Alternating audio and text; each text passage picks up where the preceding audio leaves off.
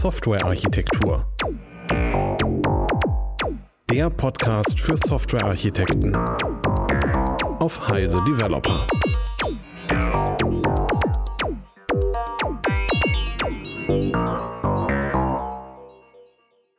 Hallo zusammen, herzlich willkommen zu einer neuen Folge des Softwarearchitektur Podcast.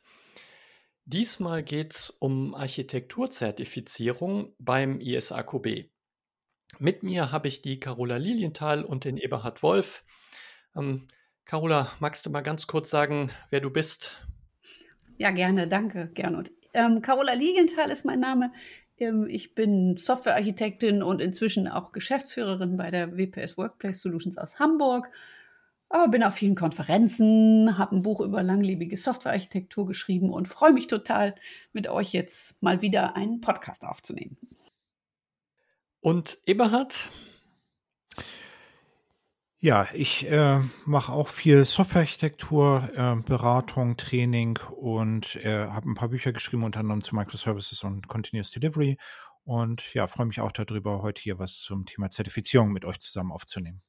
Du stellst dich auch noch vor, Gernot, oder? Genau. Last not least, Gernot Starke. Ich bin InnoQ Fellow, Softwarearchitekt, Coach Consultant im Bereich methodisches Software Engineering habe auch das ein oder andere Buch geschrieben, aber darüber wollen wir heute gar nicht reden, sondern es geht uns heute darum, dass wir dieses Thema der äh, Architekturzertifizierung mal äh, ein bisschen beleuchten.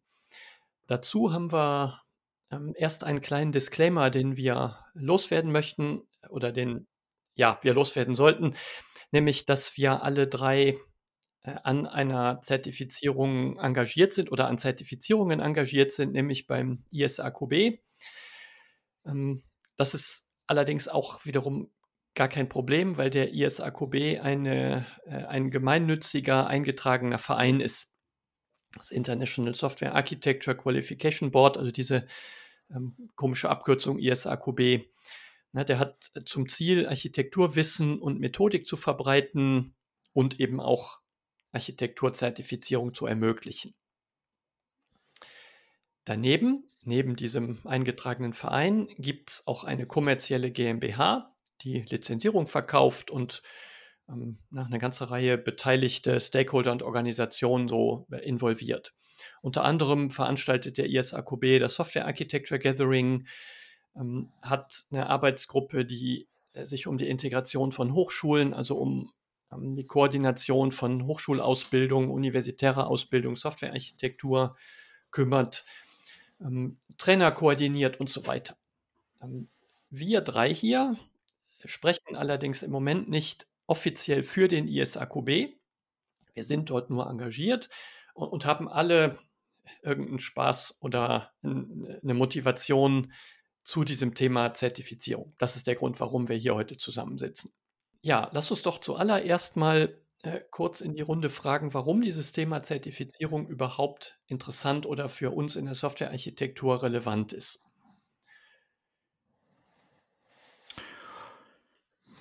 Also ich denke, dass das etwas ist, wo eine Entscheidung ist, die äh, sich Zuhörer ja also vor der Zuhörer stehen, soll ich so eine Zertifizierung machen oder nicht? Äh, hilft uns das halt irgendwie und ähm, da wollen wir, glaube ich, ein bisschen eine Einschätzung geben, gerade in Bezug auf den ISAQB. Und ja, das ist so ein bisschen, glaube ich, die Ausrichtung an der Stelle.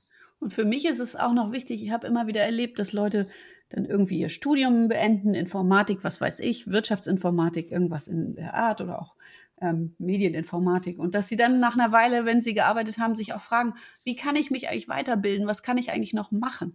Und ich war ganz froh, als dann ähm, der ISAQB mit seinen Zertifizierungen kam und ich meinen Mitarbeitern das auch anbieten konnte, dass, dass äh, die Leute möchten sich weiterbilden, möchten auch später noch was tun. Und da, das fand ich immer eine gute Sache. Und meine Mitarbeiter freuen sich. Und ich sehe das auch bei anderen, die lange schon arbeiten oder auch nur nach fünf Jahren. Man will gerne mal noch mal sein Wissen auf den Punkt bringen, noch mal mit jemand diskutieren, der das schon lange macht in so einem Training. Und dafür ist das, glaube ich, auch toll. Und ich glaube, es ist halt auch ergänzend, nicht? Also es ist halt nicht so, äh, dass das eine Wiederholung ist ähm, aus, aus den anderen Ausbildungen, sondern es ist, glaube ich, etwas, was tatsächlich darauf aufbaut und eben einen anderen Bereich ähm, erwischt. Mhm. Ja, und also ich sage den Leuten tatsächlich gerade so in den, in den Anfang, also in den Foundation-Kursen, da wo es eigentlich losgeht, häufig, dass sie bestimmt vieles von dem schon kennen, aber dass man das nochmal anders sortiert und ähm, gemeinsam ähm, nochmal alles äh, so, so, in so eine, in so eine Organisation rückt, sodass man das in eine Struktur rückt, dass man das auch nochmal gut mitnehmen kann, was man in der Uni gelernt hat und dann auch im Berufsleben. Also dafür finde ich das echt super. Ja, jetzt gibt es ja in unserer Branche, in der IT, äh, säckeweise verschiedene Zertifizierungen. Und ähm, bevor wir ein bisschen genauer darauf eingehen, was denn diese ISAQB-Zertifizierung ausmacht, lass uns doch mal kurz abgrenzen, worüber wir hier nicht sprechen möchten. Also diese ähm, Zertifizierungen, die sich auf bestimmte Produkte oder Technologien aus der Netzwerktechnik im Bereich Datenbanken, Cloud, Programmiersprachen oder ähnliches beziehen.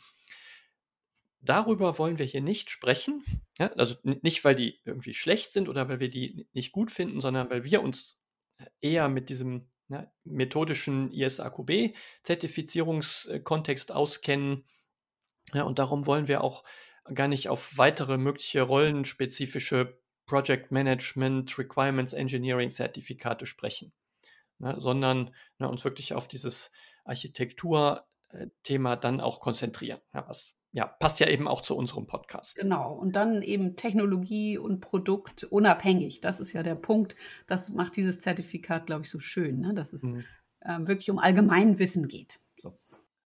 Jetzt könnte man natürlich fragen, hm, ISAQB, ist denn das, das die einzige Organisation oder die einzige ähm, Organisationsform, die mir eine Architekturzertifizierung ermöglicht. Das ist natürlich nicht so. Es gibt diverse andere Zertifikate, TOGAF, Open Group, ähm, das Software Engineering Institute in den USA macht auch sowas. Ähm, also, und die universitäre Ausbildung gibt es auch. Es gibt in vielen Unis Master in, im Softwarearchitektur natürlich. Das gibt es alles. Aber das ist ähm, einerseits eben ein bisschen anders fokussiert und die Uni-Sachen sind auch eben häufig vor, vor, der, vor dem wirklichen Arbeitskontext, in dem man dann irgendwann kommt, ja. wo so eine berufsbegleitende Weiterbildung da toll ist. Aber ja, Eberhard. Wobei wir ja, also deswegen fand ich halt den Hinweis wichtig auf die Hochschulgruppe. Also es ist so, dass die ESOQB sich durchaus zum Ziel gesetzt hat, eben auch diese Sachen an die Hochschulen zu tragen. Das ist also eine Möglichkeit. Und ähm, ich weiß gar nicht, also TOGA, wenn ich es richtig sehe, ist ja eher Enterprise-Architektur. Genau. Genau. während der ISAQB Systemarchitektur eher betreibt. Also da gibt es zumindest an der Stelle inhaltliche Unterschiede. Absolut. Ja, das ist auch bei Open Group ähm, ganz definitiv so, ne, dass das äh, der Betrachtungsgegenstand äh, einfach ein größerer ist. Also dieses Enterprise-Architektur-Thema, das ist eben groß und wichtig. Das ist tendenziell für sehr, sehr große Unternehmen halt immens wichtig. Mhm. Aber Tokaf selber spricht nur eher eingeschränkt über die ganz konkrete äh, Vorgehensweise bei der Softwareentwicklung einzelner Softwaresysteme. Mhm. Die IASA, International Association of Software Architects, ähm, schon. Also die hat auch ne, ein Zertifizierungsprogramm aufgesetzt, ne, das halt auch ähm, beim Enterprise, bei der Enterprise-Architektur irgendwie sozusagen beginnt oder aufgehängt ist. Mhm. Aber dazu ja, gibt es bestimmt eigene Expertise oder Expertinnen, Experten, die darüber sprechen.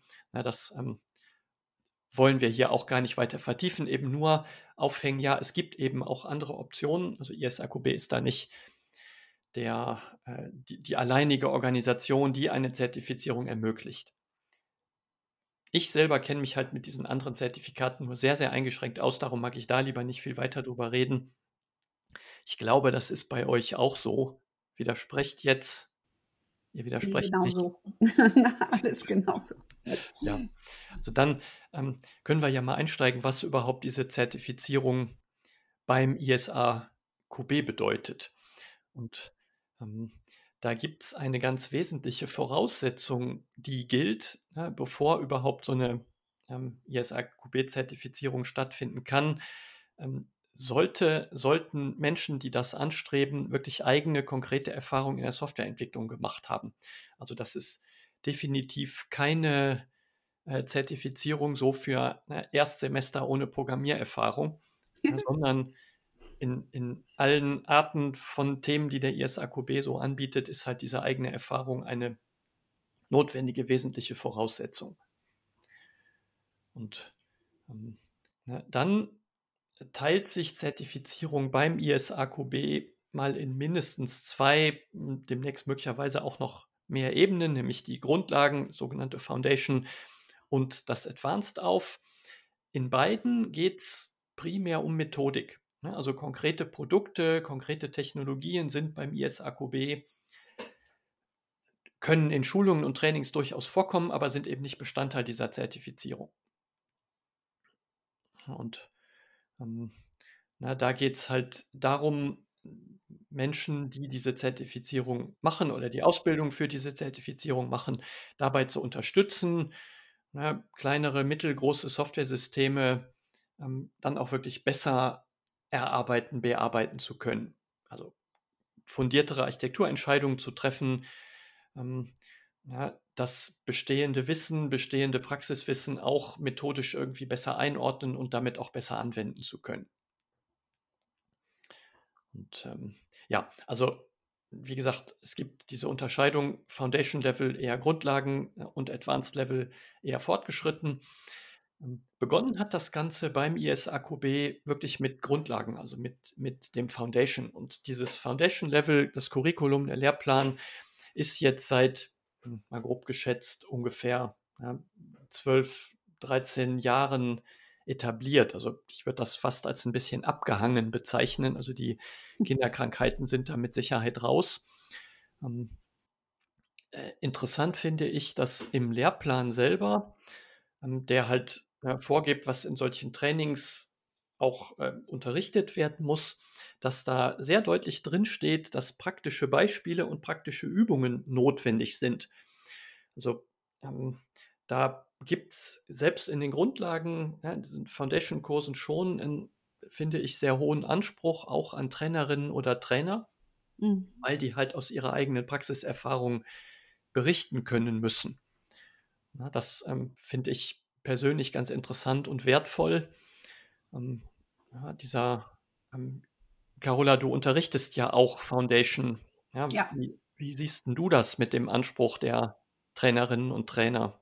Ja, also ich ähm, erlebe das immer wieder in diesen Trainings, auch wenn mit meinen Kollegen, dass die die ähm, Teilnehmer gerade dann sozusagen richtig wach werden, wenn man aus irgendwelchen konkreten Projekten erzählt, von seiner Erfahrung, wenn man Beispiele aus echten Systemen zeigt, weil sie dann ihre eigene Erfahrung am besten damit verknüpfen können. Ne? Weil der Sprung sozusagen vom Ich mache selber was zu, zu, ähm, zu einer, einer Theorie oder zu irgendwelchen Begriffen, die mir jemand beibringt, ähm, der wird viel leichter, wenn ich das an Beispielen machen kann. Und mhm. also ich würde sagen, den größten Teil der Zeit verbringen wir damit, okay, guck mal hier, das ist, so, so nennt man das und jetzt gucken wir uns mal Beispiele an und erzählt selber eure Beispiele und wir machen eine Übung durchgängig mit Beispielen. Ich glaube, das machen fast alle so, weil sich das so ähm, gut eignet, dass die Leute dann wirklich das auf ihr eigenes Arbeitsfeld übertragen können. Ne? Deswegen ist ja auch der Wunsch, dass sie schon Erfahrung haben. Ja. Ja. Ähm, noch vielleicht ein kleines Abschlusswort zum Foundation. Ähm, mittlerweile gibt es ähm, fast äh, 17.000, 18.000 zertifizierte Architektinnen und Architekten. Das ist also keine Sache, die jetzt so ähm, nur hm. ganz, ganz wenig Leute irgendwie machen oder schon mal gehört haben. Also in den Jahren, die es das jetzt schon gibt, ja, also schon auch eine deutliche Marktbreite erwischt. Seit äh, zwei Jahren pflegt der ISAQB oder die Arbeitsgruppen, die sich um dieses Foundation kümmern, ähm, diesen Lehrplan und ne, alles, was damit zu tun hat, ähm, öffentlich über GitHub. Das heißt, es gibt eine öffentliche Diskussion, was sollte jetzt vielleicht noch in den Lehrplan, welche Themen sollte man höher oder weniger hochgewichten. Das zeigt auch so ein bisschen dieses, ja, diesen Anspruch des ISAQB, gemeinnützig und transparent zu sein. Funktioniert im Foundation-Level. Ähm, finde ich wirklich gut. Ja, noch ein Disclaimer, ich arbeite in dieser Arbeitsgruppe intensiv mit, ne, aber da kriegen wir halt auch wirklich Rückmeldungen und ja, also diese, was ich, 100, äh, 130 GitHub-Issues, die wir alleine bearbeitet haben für die letzte aktu oder für die aktuelle Version des Lehrplans, das zeigt halt schon, na, da, da ja, kann man sich auch selber wirklich engagieren und Vorschläge machen. So, soweit Foundation. Ja, jetzt wird spannend, ähm, wenn wir über so fortgeschrittene Ausbildung und Zertifizierung nachdenken wollen. Eberhard, das ist so dein Steckenpferd. Ja, äh, genau. Wir, also da gibt es halt die Advanced Level AG, die sich darum kümmert. Da bin ich Mitglied, da sind eine ganze Menge Leute ähm, engagiert an der Stelle. Ähm, Unterschied zu Foundation ist, dass für den Advanced Level man Schulungen besuchen muss. Beim Foundation ist es nicht so. Da kann man, könnte man sich eben auch ohne Schulung besucht zu haben zur Prüfung anmelden. Da gibt es dann sehr unterschiedliche Sachen. Also es gibt zum Beispiel eine Übung zum Thema Soft Skills. Es gibt eine zum Thema, äh, wie mache ich eigentlich Architekturen besser, so im Proof. Auch da sind alle Lehrpläne, ähm, die kann man einfach von der Webseite runterladen. Das ist, glaube ich, auch eine gute Möglichkeit, um ja einfach mal eine Idee davon zu bekommen, wie man so eine Ausbildung aufbauen kann. Und man muss dann, um die Prüfung abzulegen, 70 äh, Punkte haben durch besuchte Schulungen. Das sind so ungefähr sieben Schulungstage. Schulungen sind dann üblicherweise ähm, drei Tage, glaube ich, so im Schnitt. Und man muss mit diesen 70 Punkten die drei Kompetenzbereiche ab, äh, abdecken. Das ist methodisch, technisch und kommunikativ. Und das ist noch so eine Sache, die ich halt beim Advanced Level sehr schön finde. Es geht eben nicht nur darum, sozusagen Architektur zu machen, das wäre halt so methodisch und technisch, sondern eben auch darüber zu sprechen und sie zu kommunizieren, weswegen, äh, und das ist so eine von den Sachen, die ich halt an dem ISAQB-Vorgehen einfach äh, gut finde. Dann gibt es halt die äh, Prüfung. Die Prüfung besteht im Wesentlichen daraus, dass man eine Architektur tatsächlich entwirft. Das bedeutet, es gibt da so ein, so ein, eine, so ein Beispiel, äh, wo fachliche Anforderungen letztendlich niedergelegt sind in so einem Fließtext. Und dann gibt es halt eine Aufgabe und diese Aufgabe sagt dann typischerweise solche Sachen wie, ähm, entwirf mal Qualitätsszenarien dafür, sag mal, wie du mit diesen Qualitätsszenarien anschließend irgendwie eine Umsetzung machen willst, strukturier das System und so weiter und so weiter. Und also wir, wir glauben, dass man das halt in 40 Arbeitsstunden machen kann. Viele brauchen da etwas länger, aber das ist so ungefähr die Idee an der Stelle. Und äh, dann reicht man eben dort eine schriftliche Ausarbeitung ein und es gibt anschließend noch ein Telefoninterview dazu. Ja. Ähm, Eberhard, lass uns doch für unsere Hörerinnen und Hörer äh, nochmal diese Modalitäten dieser Prüfung ähm, ganz klarlegen. Ne? Muss ich mir das jetzt so vorstellen, dass ich mich da irgendwo ähm, in, so ein, äh, in so eine äh, Enklave, in so eine Klausur begeben muss? Ähm, ne? Sondern es ist ja so, dass wir das wirklich auch zu Hause machen können. Ja, also dass man einfach ja, Wochen oder sogar, ich glaube, drei Monate, bitte korrigiere mich, wenn ich das falsch sehe, drei Monate Zeit hat, beliebig googeln kann. Ja, ähm, aber der, der Kern der Sache, ich muss halt selbstständig Architekturentscheidungen treffen. Genau. Und also wie du richtig sagst, ich glaube auch, das sind drei Monate, da kann man es halt irgendwie machen. Das heißt, man kann sich das halt sich entsprechend einteilen und dann äh, auch entsprechend ähm, ich sage jetzt mal, irgendwie ähm, machen, so wie man ja auch normalerweise eine Architektur eben äh, dementsprechend entwerfen würde, nicht? Also dafür benutzt man ja auch irgendwie typischerweise das Internet und was der Teufel was.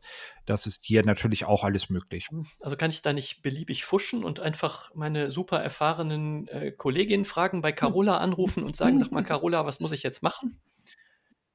Also deswegen gibt es ja das Telefoninterview. Das heißt, die Idee äh, dort ist eben nochmal zu schauen, ein paar Fragen zu klären, äh, zu schauen, wie halt ähm, der Kandidat oder die Kandidatin zu bestimmten Entscheidungen gekommen ist.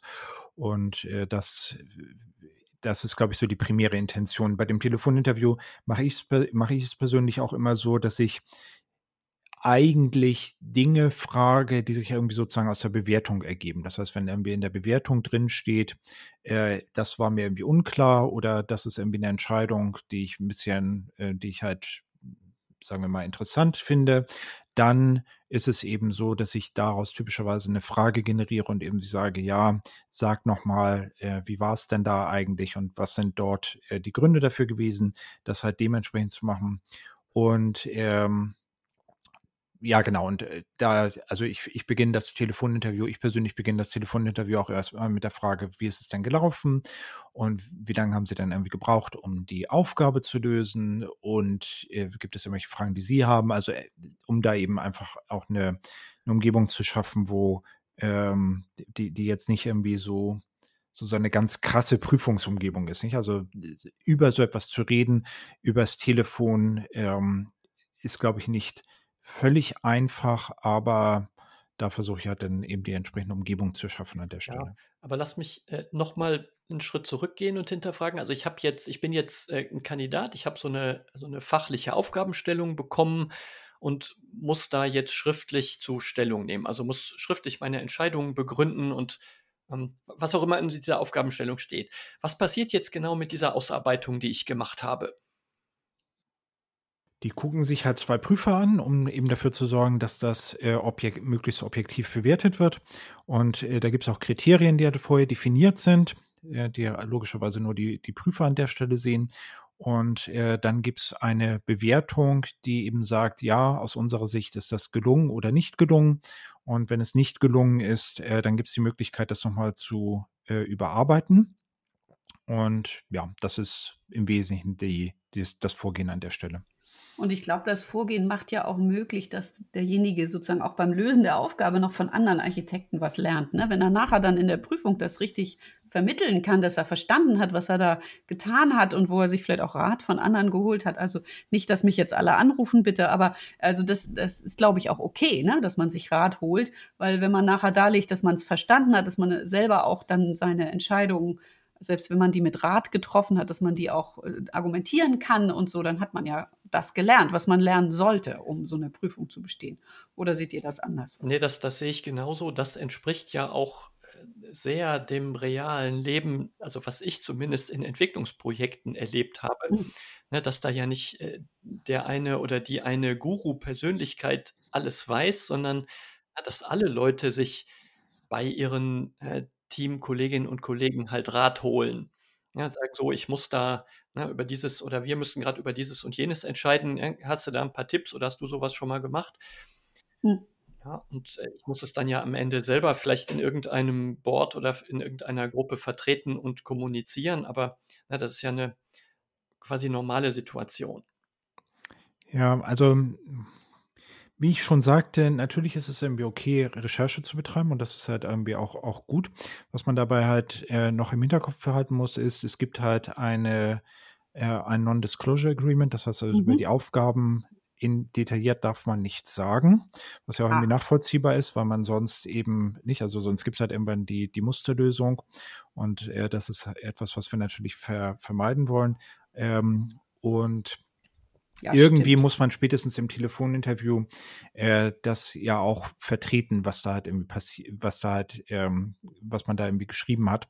Äh, von daher, wie soll ich sagen, also ist vielleicht eine der Herausforderungen der ganzen Geschichte, nicht? Äh, ähm, Architektur ist eben etwas, was halt sehr stark kollaborativ ist.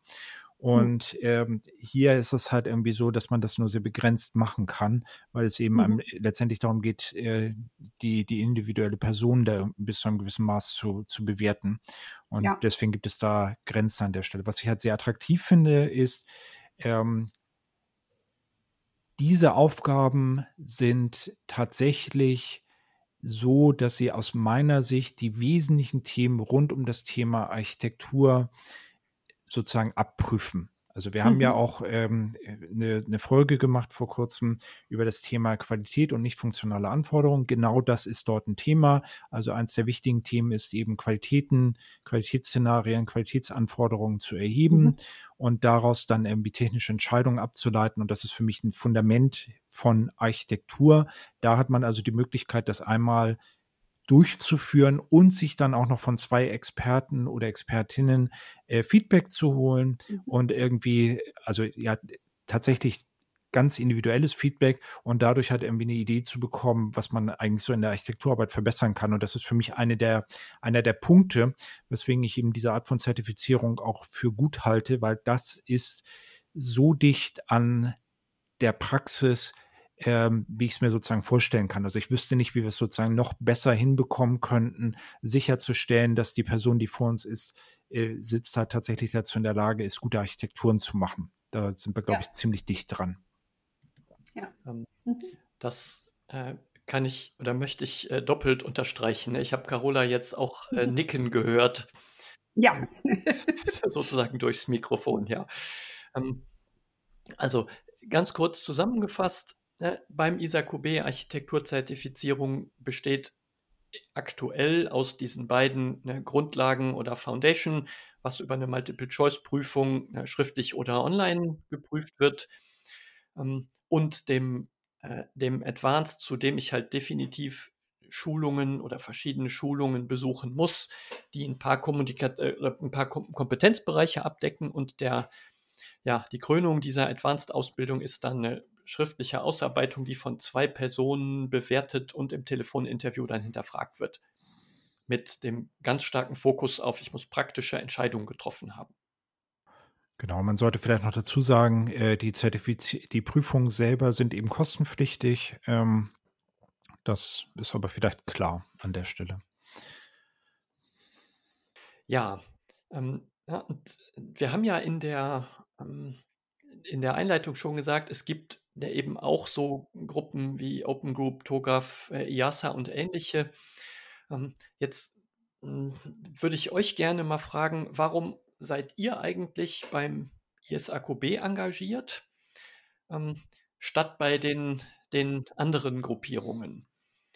Ähm, ja, also man hätte ja auch irgendwie als ja, als ihr irgendwann überlegt habt, so, was will ich denn Richtung Zertifizierung machen oder warum will ich das machen, ne, der hätte ja auch irgendwo anders landen können. Also warum seid ihr jetzt gerade beim ISAQB gelandet? Herr Carola. Also ich war damals, das ist ja jetzt schon auch eine ganze Weile her, ähm, hab, war viel auf Konferenzen und so und fand es immer super spannend in der deutschen Community, also auch zur Architektur zu diskutieren, aber es gab irgendwie gar nicht so ein richtiges Forum. Ähm, und ich habe mich total gefreut, als dieser Verein gegründet wurde und als wir dann da angefangen haben zu arbeiten. Also für mich war die, das Zusammentreffen mit den anderen Architekten eigentlich das Wichtigste und, und ich kam aus einer Tradition in Hamburg, wo wir immer schon sehr viel zur Architektur gemacht haben, ähm, mit Heinz Züdikofen und Christiane Floyd.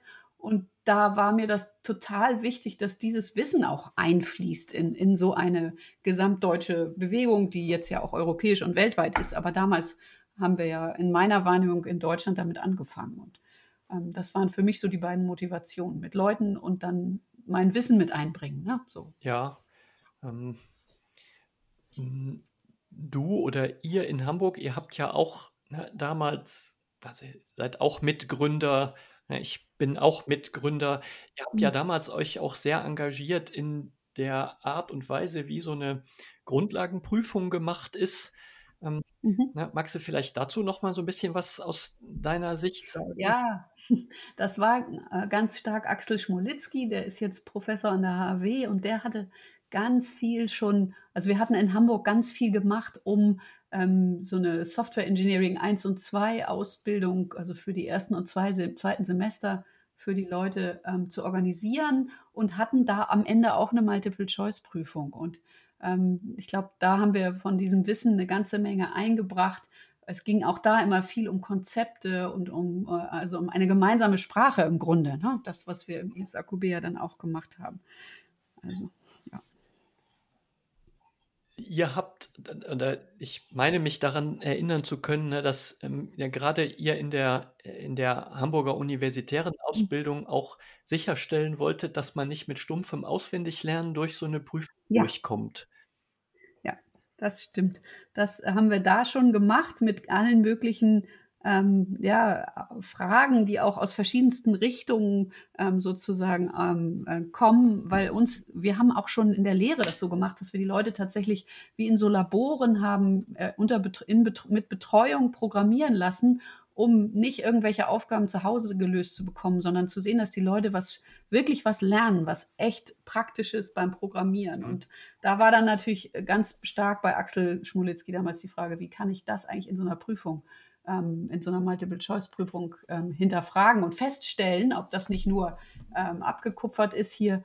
Und ich denke, das, das war, ist das, was du meinst, ne? was er damals sehr stark Ja, mit ja, reingebracht mir, hat. mir geht es Mhm. darum, ne, eben anzusprechen, dass diese, obwohl es eine Multiple-Choice-Prüfung ist, in vielen Ja, Bereichen kann ich Multiple-Choice halt mit auswendig lernen ja, schaffen. Ja, der ISAQB schon seit äh, für sehr, sehr langer Zeit den Anspruch hat, ähm, ja. dass da eben ja, auch Erfahrungswissen mit geprüft wird.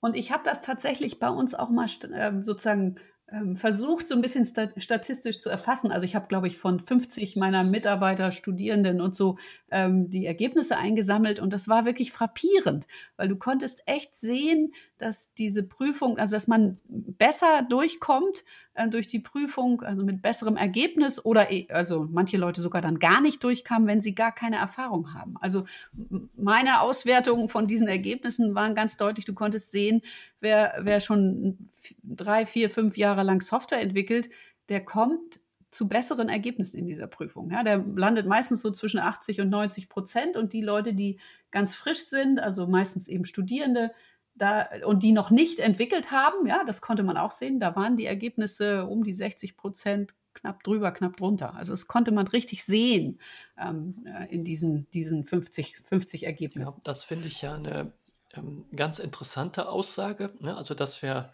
Mhm. die- dieser Art ISAQB Multiple-Choice-Prüfung ne, tatsächlich funktioniert. Also Ja, ja, deine Stichprobe ist halt relativ klein, aber klar. 50 oder noch ein paar mehr Leute ne, zeigt ja zumindest mal so eine Tendenz. Genau, Und äh, genau. ja, spannend. Ähm, Ja. Eberhard, äh, was hat dich bewogen, dich beim ISAQB zu engagieren? Ja, also erstmal, äh, für mich ist das keine Entscheidung gegen die Alternativen, sondern eben für den äh, ISAQB. Und äh, ein bisschen finde ich mich da wieder in dem, was Carola halt sagte. Also die, die Personen, die halt beim ISAQB äh, sind, fand ich halt äh, spannend und das Forum fand ich halt spannend. Dann kommt für mich hinzu, also ich bin im Gegensatz zu euch k- nicht Gründungsmitglied, sondern äh, ich bin halt dazu gekommen, als die Sachen wie Foundation und Advanced schon existiert haben. Das bedeutet, es war für mich eben auch eine Entscheidung für diese Konzepte, die ich halt an der Stelle erstmal gut fand und an denen ich halt gerne weiterarbeiten wollte und will. Ähm, ich finde den ganzen Prozess sinnvoll. Ich glaube, es sind halt inhaltlich sinnvolle Zertifizierungen und Prüfungen und eben auch technologieunabhängige Prüfungen. Und ähm, ich habe ein paar persönliche Erfahrungen. Das eine ist, ich habe tatsächlich mal an einem Konzept für Zertifizierung, ja, ich weiß gar nicht, mitgearbeitet oder es zumindest ziemlich nah aus der, äh, aus der Nähe mitgesehen. Mhm. Und da war die Motivation eher zu sagen, naja, wir wollen halt diesen Markt besetzen wir wollen halt da schauen, dass ähm, Mitwettbewerber oder Marktmitbegleiter da irgendwie Schwierigkeiten haben. Das ist halt beim ISAQB ganz deutlich nicht so. Die Lehrpläne sind halt da, die kann man sich runterladen. Es gibt dann einen definierten Weg, äh, wie man das lizenzieren kann und nutzen kann. Das heißt also, es ist eher etwas, und deswegen ist ja der Verein, glaube ich, auch gemeinnützig. Es ist eher etwas, was dafür sorgt, dass der Markt halt geöffnet ist und dass man da eben mehr machen kann, dass also es einfacher wird für Architekten, sich zu qualifizieren und auch äh, für Leute da etwas anzubieten. Das finde ich halt sehr äh, positiv. Und der andere Punkt ist, ich hatte, ist auch eine persönliche Erfahrung, ich habe eben tatsächlich selber auch an einer Architektenzertifizierung in einem anderen Kontext gearbeitet. Und ähm, ja, das ISAQB-Konzept fand ich eben an der Stelle sehr attraktiv und ähm, ist eben etwa, also ich würde jetzt nicht nochmal so etwas machen wollen, ohne sozusagen den ISAQB, weil da eben viel Wissen reingeflossen ist, viel Mhm. Erfahrung reingeflossen ist und es halt einfach eine, eine sehr gute Basis an der Stelle. Hm. Und du, Gernot, warum Ja. du? Ähm, ich war total genervt. Also ich habe vor äh, ungefähr 20 Jahren die erste Auflage von meinem Architekturbuch veröffentlicht, weil ich Mhm. der Meinung war, dass das na, die Welt reif dafür ist, dass man na, so Teile vom Software Engineering halt ein bisschen, ein bisschen präzisiert, also ne, eben diese, diese Disziplin Architektur und bin Mhm. super motiviert in Entwicklungsprojekte gegangen, halt als Softwareentwickler oder als Software-Engineer Mhm. ja, und ähm, habe dann miterlebt, also live und in Farbe, dass es eine unglaublich diffuse Meinung gab, was denn zur Oh ja. Softwarearchitektur alles gehört oder was nicht. Ähm, also mich haben, also ohne, ohne Scheiß, Entschuldigung, wenn ich diese schlechte Sprache benutze, Leute mit Kabeln in den Keller geschickt.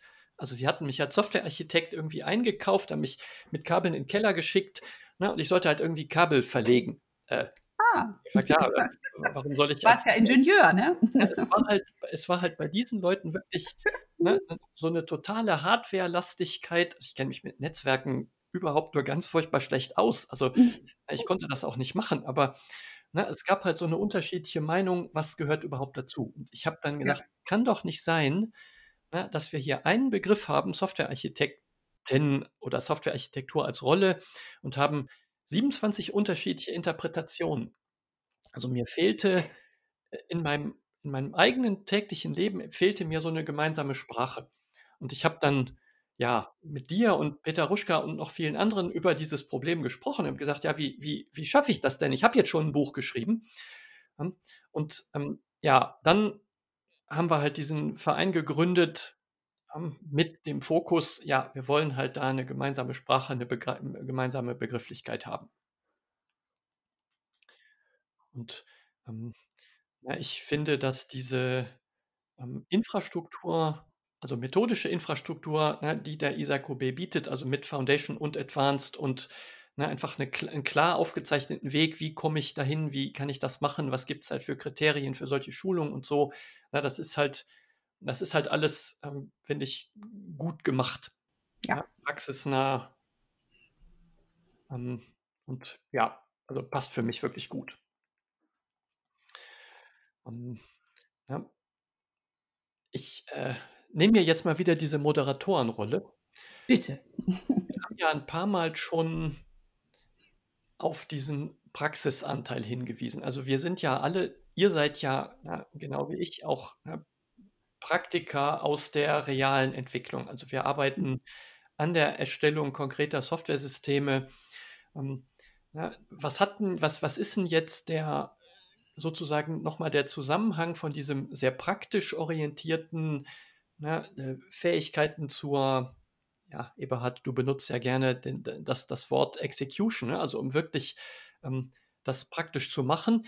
Wie ist dann jetzt der Aufhänger zu Studium, Ausbildung? Also was, was sind da ja, wie Unterschiede oder Gemeinsamkeiten? Wie komme ich, was hat die Ausbildung in der Informatik, die ursprünglich Leute mal hatten, jetzt zu tun mit dem, was wir so im ISAQB als Zertifizierung gut finden? Habt ihr da eine Meinung zu? Also ich habe gerade festgestellt von dem, was ihr diskutiert habt, dass äh, ich vielleicht nicht der Richtige bin, um das zu beantworten. Äh, aus meinen, weil nicht offensichtlich sind mittlerweile, ich, also ich habe irgendwie in den 90ern studiert, offensichtlich sind ja mittlerweile äh, mindestens partiell einige von diesen Sachen in die universitäre Ausbildung eingeflossen. Und ähm, das ist ja auch ein Ziel des ISAQBs. Ähm, für mich ist der Punkt, der dass die Dinge, die mich halt bewegen in Bezug auf Softwarearchitektur, und dazu gehört eben dieses Thema, wie beispielsweise Qualität, Qualitätsanforderungen, nicht funktionale Anforderungen, wie kriege krieg ich darüber eine, äh, eine, Architektur definiert, wie kann ich so etwas kommunizieren, all diese Sachen sind halt da, da drin in dem ISAQB als Fälle, die halt relevant sind. Das ist auch der Grund, weswegen ich mich dort engagiere. Und das ist etwas, was ich zumindest in der universitären Ausbildung so teilweise nur gesehen habe ähm, und was ich in der Praxis auch beobachte als tatsächlich die Herausforderungen, die eben dort existieren. Also sprich, das ist irgendwie nicht so, dass man, also ich habe nicht das Gefühl, dass das jetzt ein Kanon ist, wo man sagt, ja, äh, die Leute sind halt zertifiziert und das ist irgendwie toll und sie sind halt zertifiziert, sondern es ist eben tatsächlich etwas, was Dinge thematisiert, die in der Praxis relevant sind und in der Praxis sich eben noch nicht überall flächendeckend durchgesetzt mhm. haben. Und deswegen finde ich das eben als Aufstellung einfach gut. Ja, ähm, wir haben im, im Vorgespräch äh, darüber gesprochen, dass wir alle drei der Meinung sind, dass diese gemeinsame Sprache, gemeinsame mhm. Begrifflichkeit ein großer Nutzen von so einer Zertifizierung ist. Ähm, ja. Carola, magst du da vielleicht noch mal einpacken? Ja. Also für, für mich ist das, also ich habe am Anfang natürlich dann diese Schulung gegeben und so und dann bin ich das erste Mal bei einem Kunden gewesen und sollte da ein Architektur-Review machen, also ähm, und da saßen Leute, die hat, waren ISAQB zertifiziert.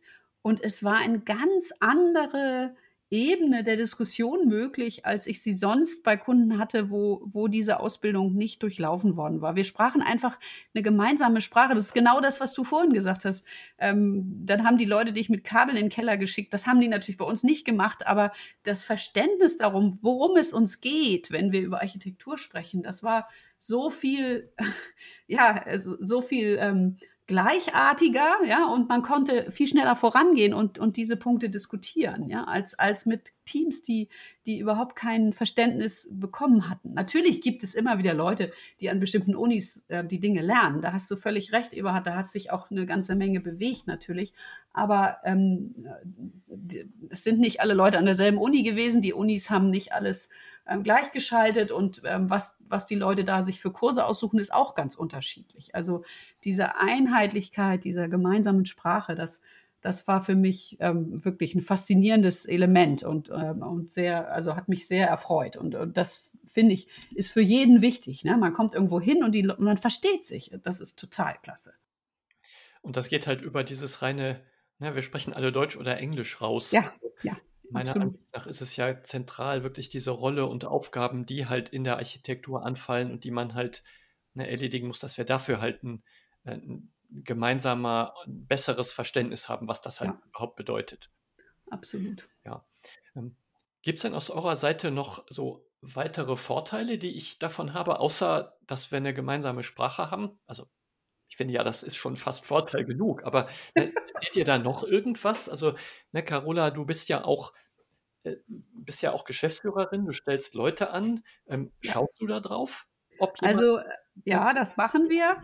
Ähm, für mich ist es fast noch wichtiger, ähm, ähm, gerade wenn wir uns an Ausschreibungen beteiligen, ähm, wo, wo ja der individuelle Kontakt nicht existiert, ähm, da, dass wir bei solchen Ausschreibungen dann solche Zertifikate auch vorbringen können. Es gibt tatsächlich Ausschreibungen, wo die Leute ähm, darauf bestehen, dass man bestimmte Zertifikate hat.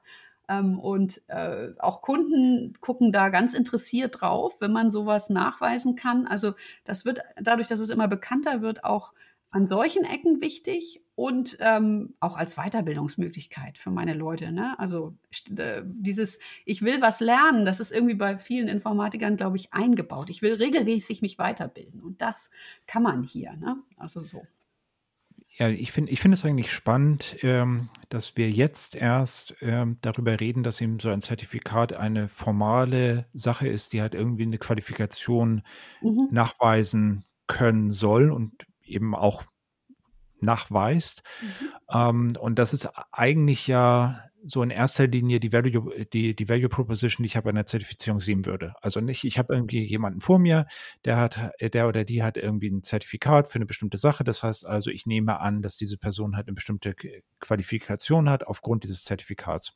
Mhm. So, und das ist das, was man typischerweise, was ich typischerweise damit identifizieren würde. Ähm, wir wissen alle, dass das an einigen Stellen problematisch ist. Nicht? Also weil eben äh, man dafür Prüfungen haben muss, die müssen halt formal sein und so weiter. Und was ich eben insbesondere interessant finde, ist, ähm, dass wir jetzt ganz viel darüber geredet haben, äh, dass das eben tatsächlich Skills vermittelt, dass man dort etwas lernt. Und diese formale Qualifikation, die kommt jetzt, jetzt erst. Aber die ist natürlich eigentlich bei einer Zertifizierung das, was man an bestimmten Stellen ähm, in erster Linie vielleicht diskutieren müsste. Nicht? Also wenn ich jetzt jemanden äh, von einem Dienstleister äh, mir hole und der hat eben, der oder die hat irgendwie eine ISAQB-Zertifizierung, kann ich davon ausgehen, dass eine bestimmte formale Qualifikation da ist. Genauso wie wenn die Person irgendwie einen Abschluss hat in Informatik und Mhm. da reiht sich das irgendwie ein. Nur, also man sieht es halt, das ist zumindest jetzt nicht der Treiber, weswegen wir sagen, ja, ist halt super und wir müssen das halt auf jeden Fall machen, sondern es geht uns, glaube ich, eher um das Vermitteln tatsächlich von Wissen an der Stelle.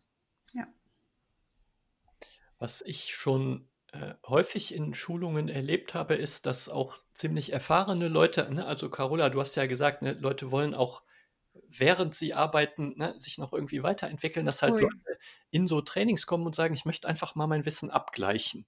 Ne, ich möchte mal gucken, ne, ich habe da jetzt äh, fünf Jahre lang an irgendeinem großen System mitgearbeitet und das dann na, ganz erstaunlich immer sagen, ah, das ist ja interessant.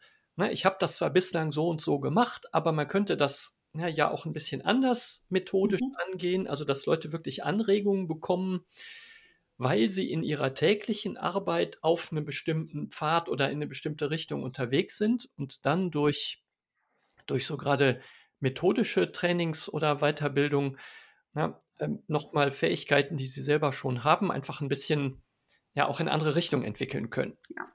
Ja, also da, da gibt es schon ganz, ähm, auch ganz gutes Feedback. Ne? Leute, die sagen, ja, ich will einfach, oder ich habe es damit auch geschafft, ne, mit diesem sehr methodischen Fokus, den diese Isakube-Geschichten haben, ne, mein eigenes Wissen ein bisschen anders einzuordnen oder anders zu kommunizieren, was ich eigentlich kann. Ne? Ich kann jetzt meine, im Domain-Driven Design haben wir das ja Ubiquitous Language genannt, also meine eigene Ubiquitous Language in eine sozusagen öffentliche Architektursprache, die der Isakube ziemlich gut definiert, ähm, einordnen. Ja, das stimmt. Darf ich aus dem, was ihr jetzt gesagt habt, rückschließen, dass, ähm, oder insbesondere Carola, ne, dass du sagst, das hat äh, wirklich auch wirtschaftlich einen Wert? Also, dass Ja. das wirtschaftlich dir als Unternehmen oder ne, Also besonders in der Akquise, ne? Ob es dann nachher, ähm, äh, gerade wenn es ein fachlich komplexes System ist, was wir bauen, ähm, wirtschaftlichen Ausschlag macht, das, das kann ich nicht wirklich. Also unsere Leute sind alle, ähm, werden alle bei uns ja auch noch ähm, im Detail ausgebildet und so. Also insofern, das weiß ich gar nicht. Aber natürlich, die Akquise ist auch was Wirtschaftliches. Auf jeden Fall. Also ja. Naja, also ich hatte ja gesagt, ich habe irgendwie schon mal so ein Architektenausbildungsprogramm an einer bestimmten Stelle halt designt. Und ähm, ich, ich würde jetzt mal Folgendes sagen. Also, was habe ich für Möglichkeiten? Ich kann mich hinstellen und kann irgendwie sagen, okay, ich, ich stelle halt Leute ein. Ähm, da haben wir halt festgestellt, dass es halt eine Vielzahl an unterschiedlichen ähm, Qualifikationen gibt, mit denen die Leute kommen. Ähm, und das muss ja auch gar nichts Schlechtes sein. Also es sind ja eben individuelle äh, Personen, die halt individuelle Stärken und Schwächen haben. Und das kann ich halt sozusagen so akzeptieren. So, dann ist halt die eine Möglichkeit zu sagen, ich baue sowas selber intern auf. Mhm. Das ist halt mit massiven Kosten verbunden, weil ich das eben mir selber überlegen muss, das halt irgendwie ähm, mir Leute suchen muss, die es halt durchführen und so weiter und so weiter. Ähm, das finde ich keine so sonderlich schlaue Strategie, außer ich bin halt irgendwie äh, ja sehr groß ähm, und das ist irgendwie für mich ein, ein sehr, sehr wichtiges Thema. So etwas zu haben, ist auf jeden Fall eine gute Idee. Einmal, weil das eben tatsächlich die Qualifikation verbessert, aber zum anderen ja auch definierte Aufstiegschancen Ja. enthält. Ähm, nicht, also so einen definierten Karrierepfad, formalen Karrierepfad, das ist etwas, was sich da sozusagen abzeichnet. Und wenn man also der Meinung ist, dass man sowas haben möchte, dann äh, ist es halt in vielen Fällen vielleicht schlau, das einfach zuzukaufen. Und das Mhm. ist eben das, was der ISAQB macht. Und äh, die Sachen sind ja eben auch Open Source. Das heißt also, die Lehrpläne sind da. Es gibt also einen Kanon.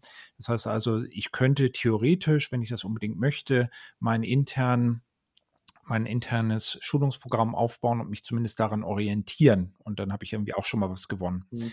So, und ähm, deswegen glaube ich, dass das halt aus einer wirtschaftlichen Perspektive äh, etwas sehr, sehr Wichtiges ist.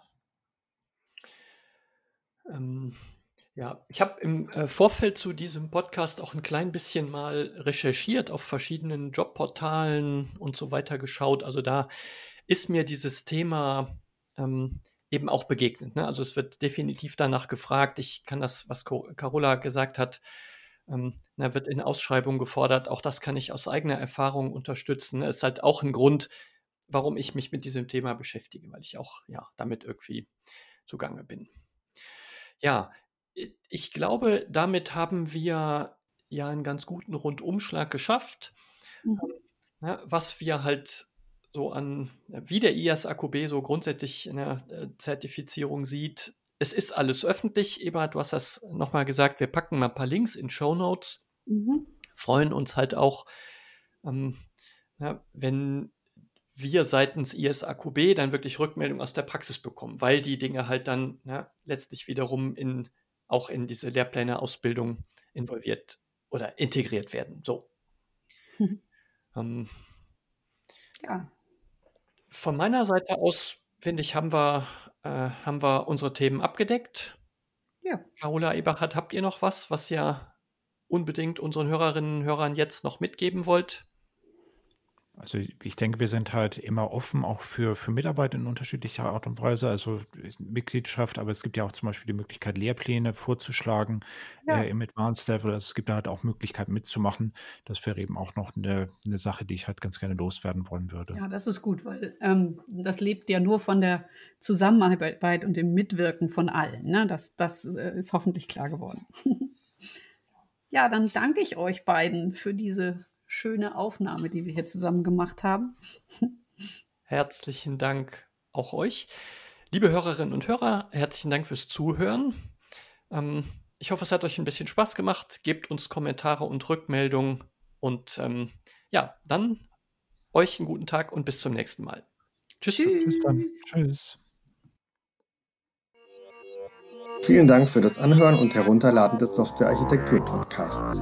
Er wird produziert von Carola Lienthal von Workplace Solutions, der Freiberuflerin Sandra Pasik, Michael Stahl von Siemens, Christian Weyer von ThinkTecture sowie Gernot Starke, Stefan Tilkoff und Eberhard Wolf von InnoQ. Er ist gehostet auf Heise Developer. Die Betreiber freuen sich über Feedback via Mail oder unter den Kommentaren der jeweiligen Episoden. Kontaktmöglichkeiten finden sich auf der Webseite des Podcasts. Alle Episoden sind lizenziert unter der Creative Commons Non-Derivative License 3.0. Das bedeutet, die Episoden können als Ganzes für nicht kommerzielle Zwecke genutzt werden. Änderungen sind nicht erlaubt. Es muss nur die Quelle angegeben werden. Näheres unter creativecommons.org.